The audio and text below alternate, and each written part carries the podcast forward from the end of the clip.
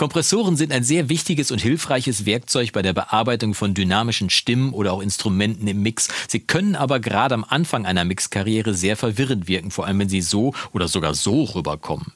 Es gibt aber einen Kompressor, der ist der für mich am einfachsten zu bedienende Kompressor der Welt und den schauen wir uns heute mal ein bisschen genauer an. Wir nehmen gleich als Beispiel mal einen Drahtbass auf und bearbeiten den mit dem einfachsten Kompressor der Welt und wenn du dich dafür interessierst, dann bist du hier genau richtig. Ich bin Jonas vom Recording Blog und los geht's mit dem Adventkalender. Mit freundlicher Unterstützung vom Music Store Professional.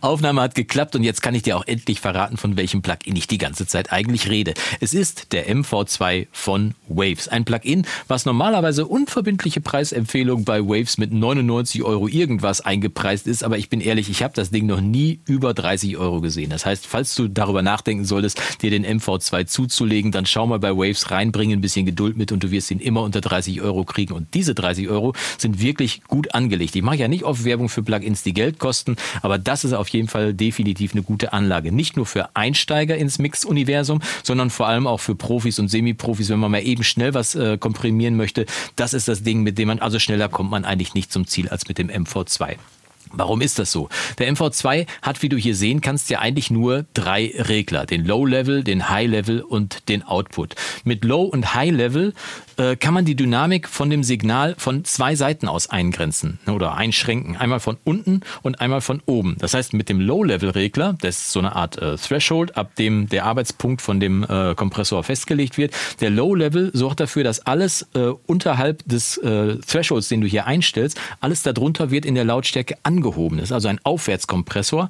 Und der High-Level sorgt dafür, wie ein klassischer Kompressor, alles was oberhalb des Thresholds ist, der hier eingestellt wird, dass da die Peaks abgefangen werden oder die, die Signale, die über den Threshold drüber hinausgehen, dass die abgefangen werden und auch leiser gemacht werden. Also von unten wird es lauter gemacht mit dem Low-Level, von oben wird es leiser gemacht. Dadurch wird der Dynamikkorridor insgesamt eingeschränkt und du bekommst dadurch ein automatisch äh, deutlich weniger dynamisches Signal, das sich dann auch deutlich stabiler natürlich in deinen Mix integrieren lässt. Sollte dabei das Ganze da durch den Autogain, der hier auf beiden Knöpfen drauf ist, zu laut werden, kannst du mit dem Output-Regler eigentlich einfach runterregeln und damit hast du dann quasi dein Signal schon bearbeitet. Am besten kann ich es dir aber mal mal zeigen in der Praxis. Ich verrate dir übrigens gleich dann noch eben im Anschluss eine kleine Stolperfalle in Bezug nicht nur auf den MV2, sondern auf Waves Plugins direkt. Das heißt, solltest du einen MV2 schon haben und denken, hm, jetzt brauche ich ja gar nicht mehr zugucken, ich weiß ja schon, was kommt. Bleib mal dran, vielleicht ist das noch ein Tipp, der dir vielleicht noch helfen kann, in der Zukunft den einen oder anderen Fehler zu vermeiden. Also jetzt erstmal zur Anwendung vom MV2 und wir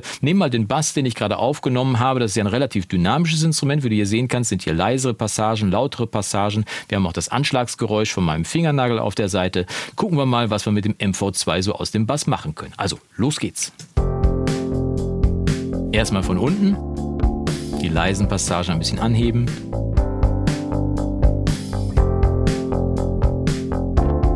Dabei wird er schon ein bisschen lauter. Wir können also hier den Output ein bisschen runternehmen. Und jetzt nehmen wir die Spitzen von oben runter. Autogen macht das wieder ein bisschen lauter.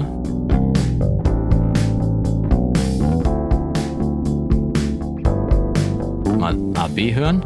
Ohne. Ah, ist noch ein bisschen lauter geworden. Wir heben die leisen Passagen noch mal ein kleines bisschen mehr an.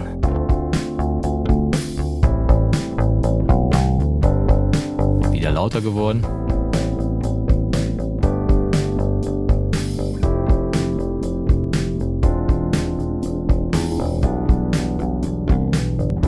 Wunderbar. Die leise Stelle.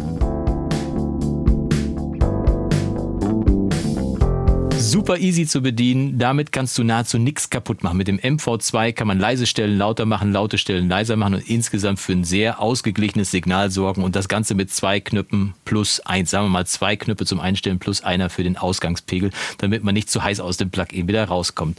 Wunderbares Tool, schnell eingestellt, super easy als Kompressor einzustellen und zu nutzen eine kleine Stolperfalle und da habe ich ja gerade schon gesagt, das möchte ich dir noch verraten. Falls du den MV2 auf einem Stereosignal nutzen solltest, dann gibt es die Möglichkeit, ich lade den mal hier auf, die, äh, auf das Schlagzeug drauf, dann zeige ich dir das mal eben.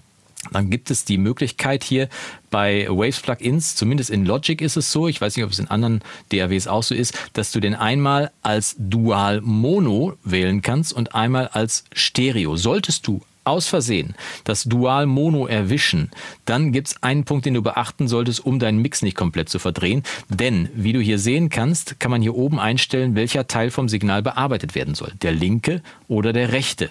Und das ist eigentlich ganz praktisch, wenn man Dual Mono ein Signal, ein Stereosignal tatsächlich bearbeiten möchte, um vielleicht Ungleichgewichte zwischen links und rechts auszugleichen. Solltest du aber aus Versehen den Dual Mono erwischt haben auf einem Stereosignal, dann ist es wichtig, dass du hier oben den Couple-Schalter benutzt, dass du also beide Kanäle gleichzeitig äh, bearbeitest. Solltest du den Couple-Schalter nämlich nicht klicken, so wie ich das jetzt hier gemacht habe, dann kann es sein, dass du schön an deinem Kompressor oder irgendeinem anderen Waves-Plugin rumschraubst und dich wunderst, warum der Mix plötzlich nach links oder nach rechts fällt. Meistens nach links, weil L hier standardmäßig für links eingestellt ist. Wenn du zum Beispiel mit einem Kompressor auf deiner Schlagzeugsumme links nur alles anhebst und dich plötzlich wunderst, warum wird mein Schlagzeug links immer lauter, obwohl ich hier am Kompressor alles drehe. Es kann daran liegen, dass du den Couple-Schalter hier nicht gedrückt hast, weil du aus Versehen die Dual-Mono-Version erwischt erwischt hast vom Plugin. Wenn du also so ein Problem haben solltest, dein Mix wird irgendwie immer unrunder und fällt auf eine Seite, schau doch mal nach, ob du Waves-Plugins benutzt hast, die im Dual-Mono-Modus geladen sind und wo der Kappelschalter nicht gedrückt ist. Das als kleiner Tipp am Rande. Ich hoffe, der MV2 hat dich ein bisschen eingeladen, damit äh, zu spielen. Vielleicht gibt es ja auch ein günstigeres Plugin oder ein kostenloses Plugin, das auch genauso einfach zu bedienen ist. Dann schreib uns doch gerne mal unten in die Kommentare rein, welches das deiner Meinung nach ist. Ich stehe auf jeden Fall auf den MV2. Einfacher und schneller kann man nicht komprimieren, ob als Anfänger, Semi-Pro oder auch Pro. Man kommt rucki ans Ziel. Ich wünsche dir jetzt viel Spaß bei der Jagd nach dem MV2, wenn du ihn noch nicht haben solltest, oder beim Einsatz vom MV2, falls du ihn noch nicht eingesetzt eingesetzt haben solltest. Und wir sehen uns dann morgen zu einem weiteren Video im Recording-Blog Adventskalender. Und bis dahin wünsche ich dir vom Guten nur das Beste. Mach's gut und Yassou!